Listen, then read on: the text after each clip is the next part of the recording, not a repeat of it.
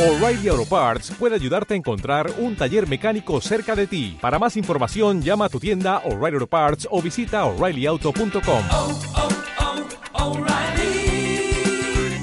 oh, Parts. Bienvenido al podcast de Living Room. Esperamos que disfrutes este mensaje y que sea de gran ayuda para tu vida. Mantente conectado y suscríbete a nuestro canal. perdón, y trasnochado también, desde que tienes cuatro, sí, yo estudié en el colegio desde que tengo cuatro años. Entonces llevas de los cuatro a los 17 o 16 que te gradúas, te levantas a las 5 de la mañana. Ah, Obviamente hay un momento que humanamente tú dices, yo quiero que esto se acabe. Y yo recuerdo que yo decía algo muy fantasioso. Yo decía, ok, esto es por un momento, pero cuando yo entre a la universidad, seguramente voy a poder estar en reposo. Yo no sé por qué yo me hacía esa idea loca. Claro, yo decía, no, es que no me voy a tener que levantar a las 5 de la mañana. Y eso era verdad. No había que levantarse a las 5 de la mañana, pero había que trasnochar casi que todos los días. Y estando en medio de la universidad me entró otra vez el desespero. Yo decía, Dios mío, ¿qué esperanza tengo? Llevo un año, son cinco. Y dije, no, ya sé la clave. La clave es cuando trabaje. Claro, porque yo veía que ya yo tenía primos que trabajaban y gente que trabajaba, amigos. Y yo veía que ellos el viernes a las 6 de la tarde cerraban la carpa.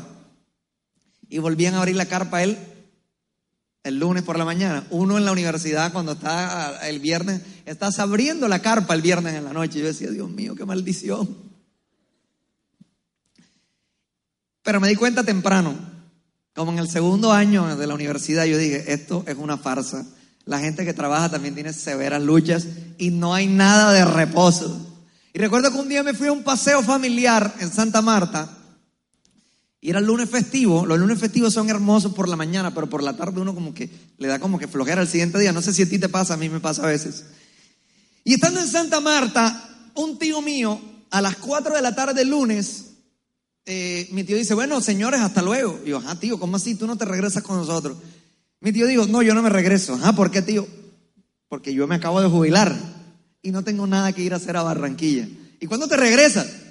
No tengo fecha de regreso. Y yo pensar que tenía parcial esa semana y yo decía, Dios mío, qué vida la mía miserable.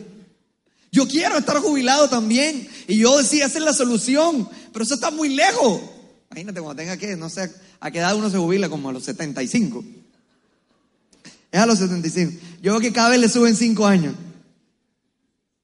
6-5, Dilio, tú eres abogado de... Bueno, 6, 65 años, tenía 20. Solo me faltan 45. Y sabes, yo entendí a lo largo del tiempo, fue algo que Dios puso en mi corazón, porque empecé a estudiar la Biblia. Y cuando empecé a estudiar la Biblia me di cuenta que Dios en su interior siempre ha querido que tú vivas una vida en reposo. Por eso es que a ti te llama la atención eso. No sé quién se pone a ver eh, la vida de Gianluca Bashi. Tú, ta- tú también te pones a soñar y a fantasear, ¿verdad? Uno dice, chillo, ¿por qué es que no estoy allá? Y uno es ardío. Yo soy ardío. Yo digo, ¿qué va a ser millonario ese man? Vives de la imagen. Es muy millonario. Pero uno quiere estar ahí, uno quiere estar. Hay una, una imagen hace poquito, un, un video, eh, donde el man estaba desayunando como con una, una mesita en el agua. Y yo decía, ¡ay! Se me hace agua la boca a mí. ¿Sabes? Porque eso es lo que Dios ha puesto en tu corazón. Eso no son inventos tuyos. Dios te ha puesto en tu interior que tú quieras estar en reposo. Pero ¿sabes lo que nosotros hacemos? Tú haces lo mismo que yo hacía cuando estaba en el colegio. Ok, tú empiezas a aplazarlo. Si yo voy a estar en reposo, pero cuando me gradúe, cuando vaya a la universidad, cuando estás en el trabajo, dices, bueno, ya, ahora gano tanto dinero. Ahora que gane tanto dinero es cuando realmente yo eh, reposaré. Y cuando tienes hijos, tú dices, no, pues me acaban de nacer mis hijos, reposaré cuando tengan siete años. Y nos las pasamos toda la vida en esa dinámica. Pero sabes, la dinámica bíblica, la dinámica del reino de Dios consiste en que tú puedas vivir en el reposo, en el aquí y el ahora, en el hoy en día. Cosa que es muy difícil para nosotros porque nos parece loca. El proceder de uno es uno tener todas las cosas y cuando uno tiene todas las cosas, obviamente uno celebra. Pero Dios nos ha llamado a hacer otra cosa y Dios nos ha mostrado a través de su palabra que su favor se revela, su favor se fluye, fluye en medio de cuando tú estás reposando y tranquilito. Pero el problema es que nosotros muchas veces no entendemos eso. Y cuando tú no entiendes eso, estás fuera de, digamos, de la dinámica de Dios. Y cuando tú estás fuera de la dinámica de Dios, es difícil que tú recibas esa- esas bendiciones, esas cosas que ya Dios tiene para ti, esos milagros, esas cosas que tú necesitas. Pero sabes, yo estoy seguro que Dios te ha traído en esta noche para que tú cambies ese chip. ¿Quién quiere cambiar el chip aquí y entrar en una vida de reposo hoy? Ok, entonces estoy hablando con el público correcto.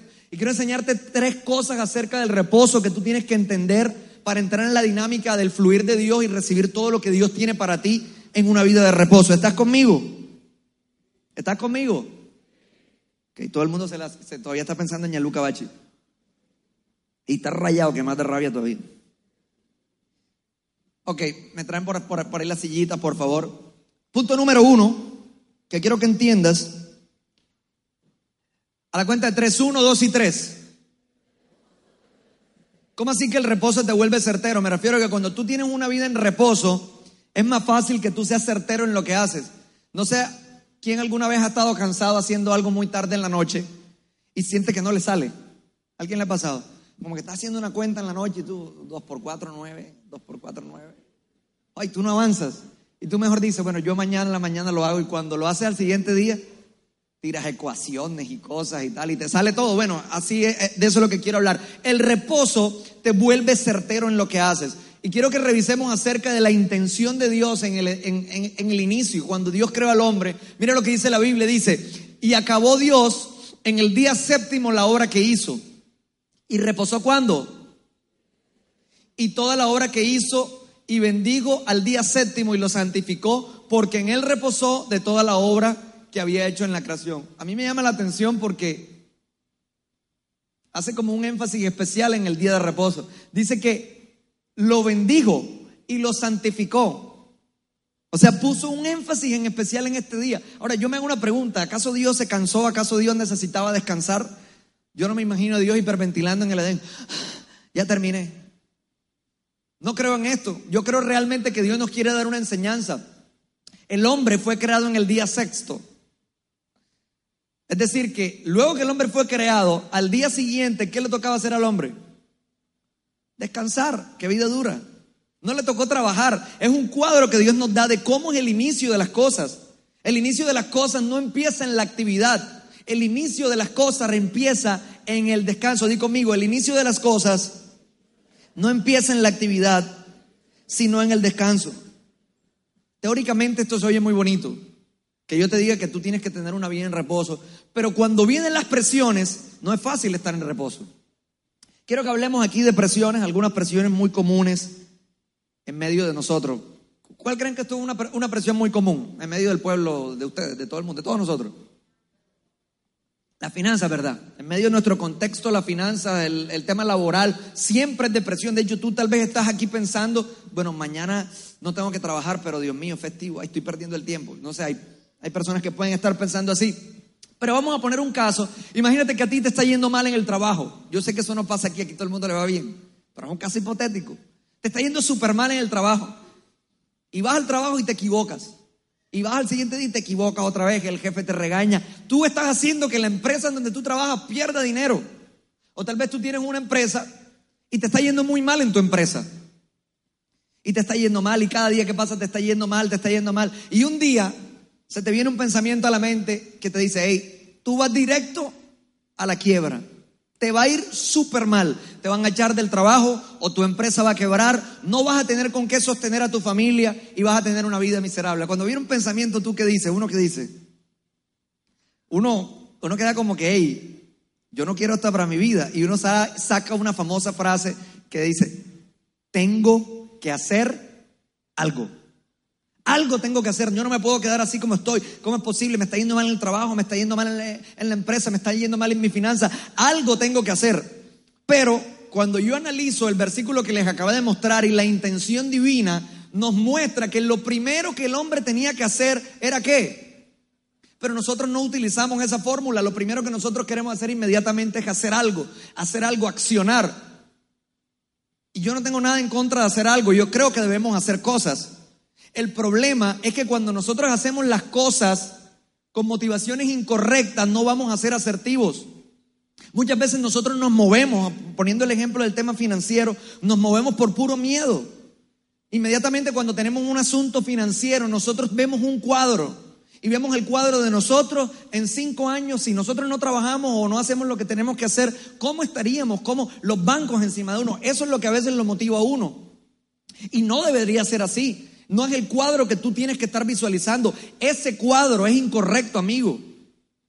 No puede ser la depresión, no puede ser la desesperación. Por eso Dios nos hace un llamado. El primer llamado, el, llamado que Dios te hace ahí, amigo, el reposo te hace certero. Hey, es algo difícil, Andrés, y yo cómo lo voy a hacer en medio de la situación. Quiero explicarte un poco más acerca de esto. Quiero que me pase el voluntario Jesús y el voluntario muerto, ¿cuál es? Amigo, tú parece vivo. Ok, tú vas a tirarte en el piso, por favor. Pero como muerto. Ok.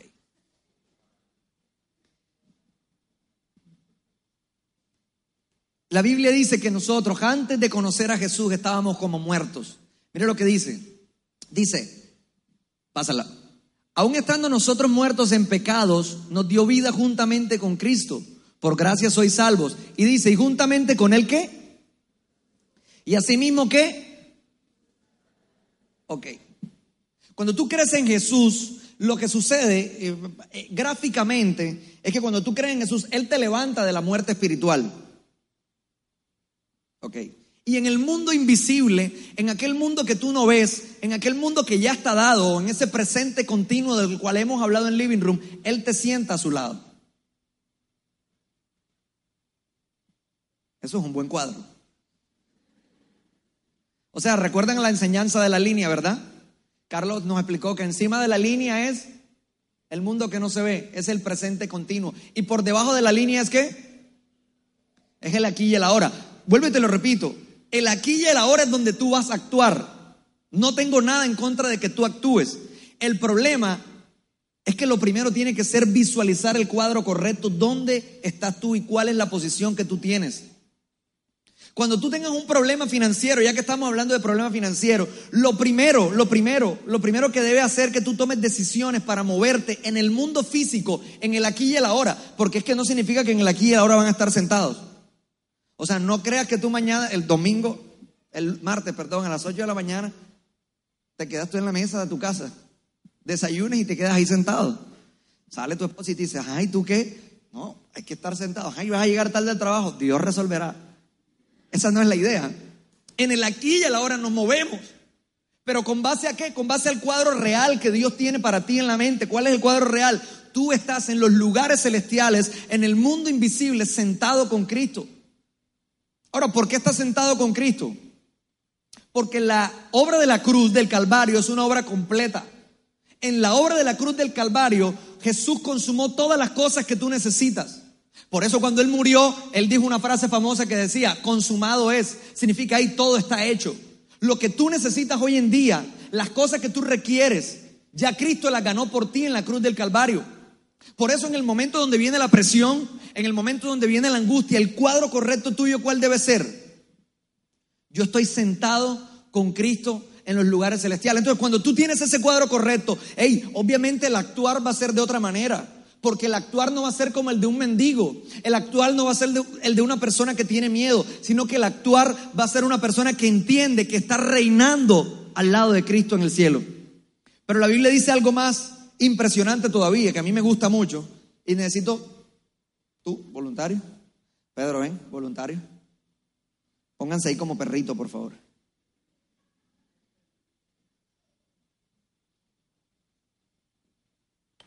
Así exactamente. Péguense la cabeza. No, mentira.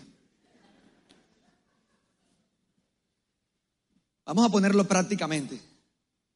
Tú estás viendo un noticiero. Hoy los noticieros dicen muchas, muchas cosas. Uno no sabe ni si son verdad o si son mentiras. Ya uno no sabe quién creerle. Yo creo que las malas noticias venden más. ¿Ustedes están de acuerdo conmigo? Y si el dueño, y si el noticiero a la larga es un negocio, ¿qué te va a decir el noticiero? Mentiras y cosas que uno no sabe si son verdad o no. Y tú te sientas ahí viendo y estás almorzando y estás viendo las noticias y de repente que la inflación, que el, que el, que IPC, que no sé qué, que todas las cosas económicas que se puedan presentar, que el petróleo subió, que el petróleo bajó, y tú empiezas a entrar en pánico. Dices, algo tengo que hacer, algo tengo que hacer, algo tengo que hacer. No lo debes hacer así. En ese momento lo que tú tienes que hacer es visualizarte acá y decir, yo estoy en los lugares celestiales sentado con Cristo Jesús y mi economía, mis finanzas, mi parte laboral no depende de lo que en la tierra esté dado. Tal vez en la tierra hay escasez, tal vez en la tierra hay cosas que están pasando, de verdad sí, de pronto hay cosas en la economía que no están muy bien, pero Dios Dios no come de economía. La economía de Dios va por encima de todo. Yo soy un embajador de Él en la tierra. Así que yo voy a actuar conforme a lo que Dios tiene para mí. Pero la imagen completa realmente, dice la Biblia, es que el Padre le entregó a Cristo a sus enemigos. Montale los pies. Eso es lo que la Biblia dice. Como estrado de su pie, como cojincito ahí.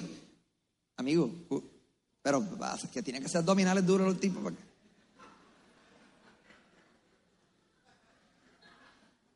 Ese es el cuadro que tú tienes que ver. Tú estás sentado, sentado en los lugares celestiales. Así que amigo, es hora de que cambiemos y entendamos que el reposo nos vuelve certero en las decisiones que tomamos. Mira, yo te aseguro que una persona que se ve así, cuando sale a la calle a enfrentar la vida, sale de una manera diferente, porque sale como un rey. Sale entendiendo que tiene unos privilegios y sale a activar el mundo espiritual. Una persona que se ve así entiende que no vive por lo que la otra persona diga, sino que vive por el poder de Dios que se manifiesta en ellos. ¿Estás conmigo? Gracias muchachos. ¿Están conmigo? Punto número uno, el reposo te vuelve certero. Número dos,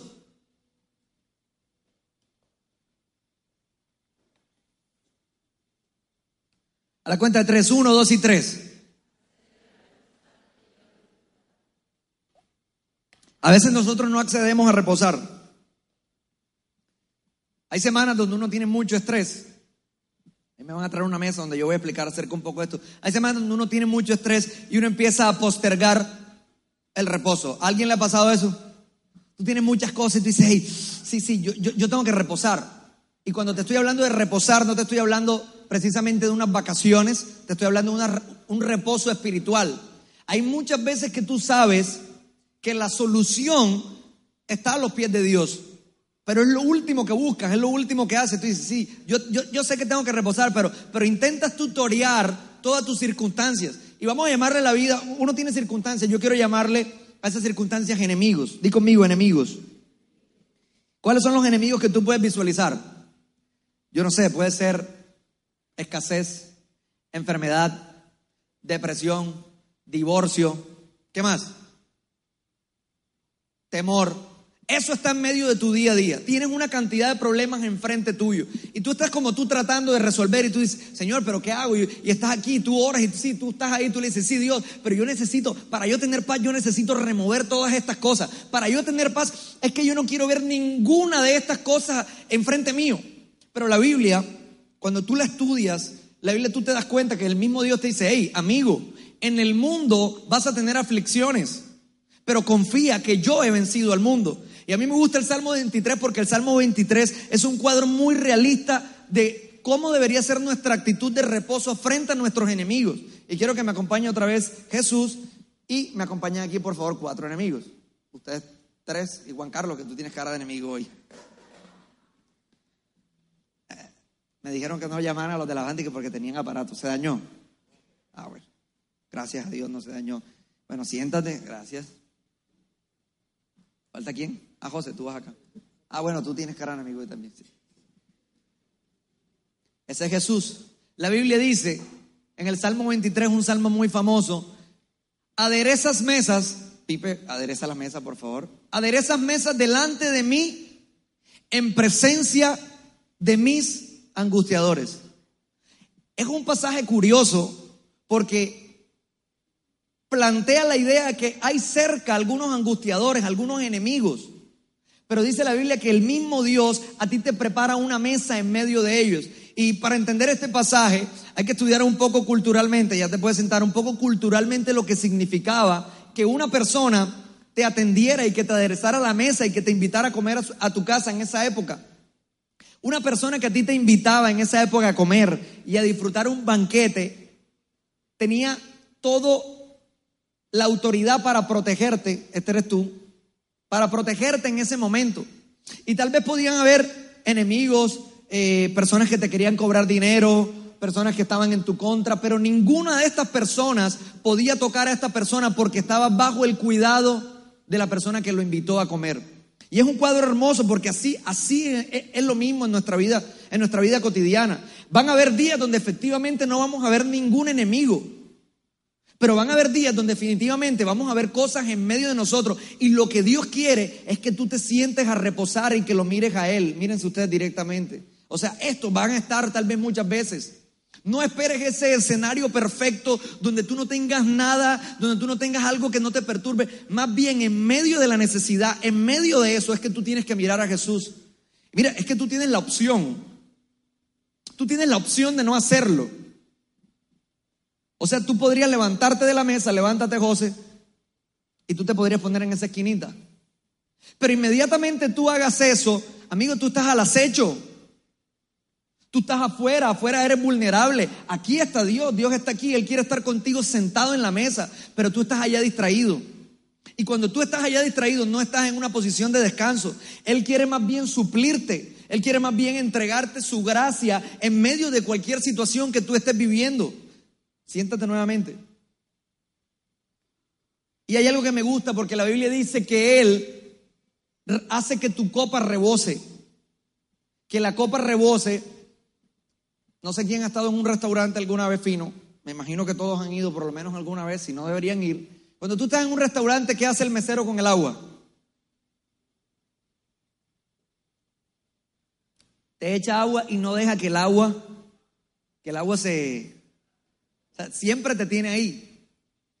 Y esa es la intención de Dios contigo, amigo. La intención de Dios contigo es suplirte. Y me ayuda la banda, por favor. La intención de Dios contigo es tenerte ahí en su protección. ¿Sabes? El reposo, el reposo en medio de las presiones, en medio de tus enemigos, es protección para tu vida. Por eso no importa lo que tú estés viviendo hoy. Gracias por todo. Ya, yo sé que Lucas toca en la banda. Por eso en medio de lo que tú estás viviendo hoy, en medio de cualquier circunstancia, es necesario que tú te visualices ahí sentado con Dios y tú digas, hey, definitivamente eso es lo que yo debo hacer. ¿Sabes? A veces uno vive cosas en la vida que uno lo perturban, como por lo menos el caso de la enfermedad. Cuando uno está enfermo, definitivamente uno se siente impotente. Cuando uno está enfermo, uno siente que nada de lo que uno haga podría solucionarlo. Pero sabes, amigos, ese es el escenario perfecto para que Dios opere en tu vida. Y a mí me impacta porque la Biblia dice que Jesús sanaba a muchas personas el día de reposo. ¿Y sabes por qué la sanaba el día de reposo? Precisamente por eso, amigo, porque Él quería mostrarte que en medio de cuando tú estás tranquilo, en medio de cuando tú dices, hey, ¿sabes qué, Dios? Yo no puedo hacer nada, ya yo lo he hecho todo, es el escenario perfecto para que Él pueda obrar en tu vida.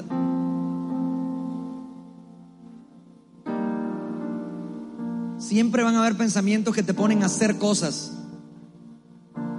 Siempre van a haber pensamientos que te dicen, mira, tú tienes que resolverlo. Pero Dios quiere hoy que tú le pongas tus cargas a Él y tú le digas, sabes que Dios, yo, no, yo definitivamente no puedo resolverlo. Dios quiere que tú te suspendas en su completa gracia, entendiendo que tú eres como su oveja y Él es tu pastor. Él hoy te está llamando, Él hoy está aquí Él hoy te dice, hijo, yo necesito que tú, quiero que tú vengas. Yo quiero suplirte lo que tú necesitas. Muchas veces estamos en una posición de nosotros dar, dar, dar lo mejor de nosotros, hacer que las cosas pasen, movernos. Y eso, como te digo, está bien. Pero lo más importante en la vida es que tu alma esté reposando en aquel Dios que levantó a Jesús de los muertos. Que tu alma esté reposando en aquel Dios que multiplicó los panes y los peces. Ahí donde estás, ponte en pie.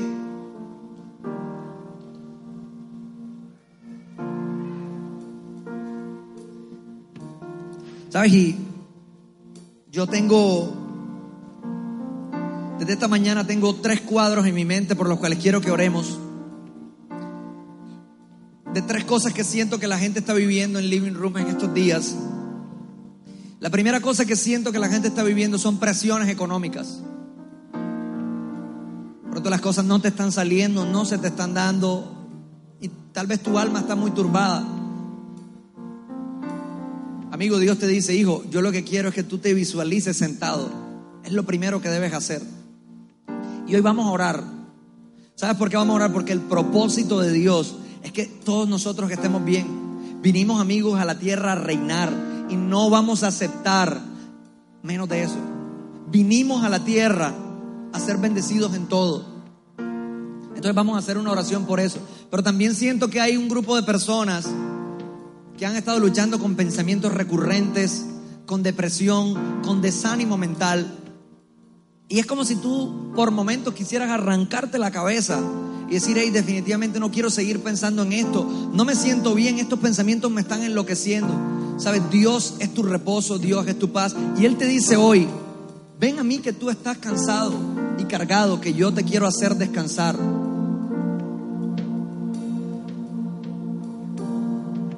Y la oración número tres que quiero que hagamos es por las personas que han estado enfermas. Esta semana he hablado con algunas personas y hay muchas personas me, me han comentado ahí, "Eh, estoy enfermo. Sabes, Dios, el Dios que yo predico es un Dios real. El Dios que yo predico no me lo inventé yo. El Dios que yo predico no solamente yo lo leí. El Dios que yo predico y por el que me paro en esta plataforma es un Dios que yo viví. Hace algunos años yo, te- tengo varios testimonios de sanidad, pero hace algunos años yo sufría con alergias. ¿Alergia a qué? A todo. Al polvo, al calor, al frío, al abanico, al aire. Hay gente que yo veo que le pasa mucho y sufre de esa alergia. Y una vez le oré a Dios y yo le dije, ¿sabes qué Dios? Si mi vida en la tierra está ligada a yo estar en esta enfermedad, yo te firmo y me quitas la vida ya. Porque no voy a vivir así. Yo soy tu hijo y como tu hijo estoy destinado a reinar. Hice una oración, nadie me tocó, nadie me oró. Y a partir de ahí nunca más, nunca amigo, nunca, después de 16 o 17 años con alergias, nunca más las he experimentado. No hay, no hay una explicación médica para eso. Es el mismo poder de Dios que está en esta misma noche. Yo quiero que oremos entonces, pero quiero que tú me ayudes. Quiero que me ayudes y que entreguemos nuestra alma en el reposo de Dios, que nos veamos sentados en los lugares celestiales. Y ahí donde está yo, la primera vamos a hacerla por la parte financiera, pero no, no esperes a que yo lo haga. Es momento de que tú traigas esas verdades del mundo espiritual y las establezcamos en la tierra. Y ahí donde estás, oremos y dile, Padre, yo te doy gracias, Señor, en el nombre de Jesús. Padre, yo te doy gracias por, por mi vida. Hoy oro en el nombre de Jesús por mi parte financiera, Señor. Yo te pido, Dios, que tú intervengas. Vamos, ora ahí donde tú estás. Abre tu boca al cielo. Es un momento para que tú ores.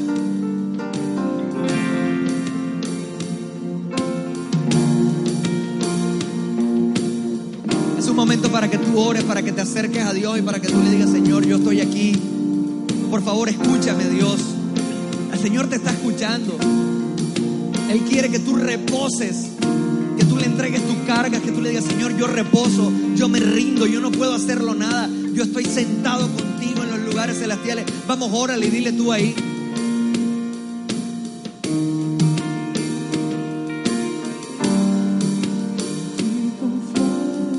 Padre, oro por estas personas en el nombre de Jesús. Creo que tu muerte en la cruz del Calvario es verdad. Y tú moriste, Dios, para que nuestra área financiera estuviera sana. La tierra, mi tierra, fue bendita por tu causa. Y hoy en el nombre de Jesús oro por la tierra, los negocios, los trabajos de todas estas personas que están aquí adelante, que están allá en las gradas. Si tú necesitas un milagro, levanta tus manos Dios está aquí. Ponte en actitud de recibirlo. Oramos Dios por milagros sobrenaturales, por dineros que están estancados, negocios que están estancados, gente que tiene deuda, Señor. Oro en el nombre de Jesús para que cosas sobrenaturales pasen y puedan pagar. Oro en el nombre de Jesús por un despertar en el emprendimiento, Señor. Oro en el nombre de Jesús porque las personas que están atascadas sean desatascadas, Dios, sean desatascadas por la sangre que derramaste en la cruz. No aceptamos la ruina, no aceptamos la escasez, Señor. Aceptamos las riquezas de tu gracia que tú tienes para nosotros en el nombre de Jesús.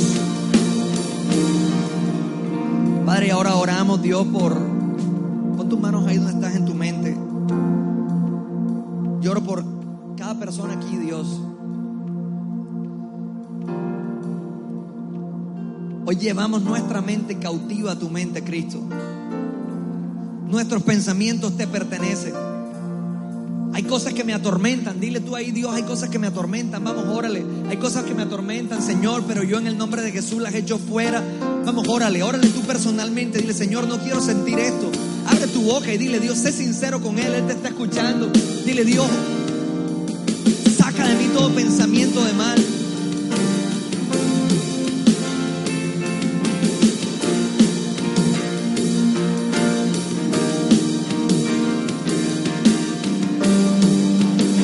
Yo declaro libertad sobre todas estas personas, fuera de pensamientos recurrentes de enfermedad. Hay gente que está escuchando fuertemente la voz de Satanás diciéndole, vas a tener cáncer, te vas a enfermar, vas a morir joven. Y yo en el nombre de Jesús, con la autoridad que Dios me ha dado, echo fuera esos pensamientos y declaro que tenemos tu mente, Jesús, tu mente prodigiosa, no una mente loca. Y declaro libre a todas las personas aquí de pensamientos negativos, de depresiones, de angustia, de tristeza, de desesperación, de desesperanza, en el nombre de Jesús. Gracias Dios. Y por último vamos a orar por la sanidad, porque en Living Room no vamos a aceptar enfermedad en nuestra vida. ¿Sabes? No vamos a retroceder ni un solo momento. El terreno que ya Cristo ganó para nosotros, ya Cristo ganó un terreno para ti en la salud. Nosotros no vamos a ir a pelear el terreno porque el terreno ya Él lo peleó. Vamos a estar en posición de mantener lo que ya es de nosotros. Y ahí donde estás ahora le digo y dice, Señor, yo no acepto la enfermedad para mi vida. No acepto lo que los médicos digan. No acepto lo que los exámenes dicen. No acepto el veredicto que me dieron. No acepto artritis. No acepto diabetes. No acepto enfermedades respiratorias en los pulmones. No acepto el cáncer. No acepto enfermedades venéreas. No acepto el SIDA. No aceptamos la gripa, ni la fiebre, ni la migraña, ni las alergias. No aceptamos la esterilidad, Dios. Tú nos has llamado a ser fructíferos y aquellas mujeres u hombres que no pueden tener hijos, declaramos en el nombre de Jesús milagros sorprendentes en esta noche. Declaramos en el nombre de Jesús la sangre tuya, Dios, operando a través de nosotros. Y declaramos que somos personas sanas en el nombre de Jesús. La enfermedad se va fuera en el nombre de Jesús. Y ahí donde está, cántale al cielo. Cántale en reposo total. En ti confiaré, tu promesa sigue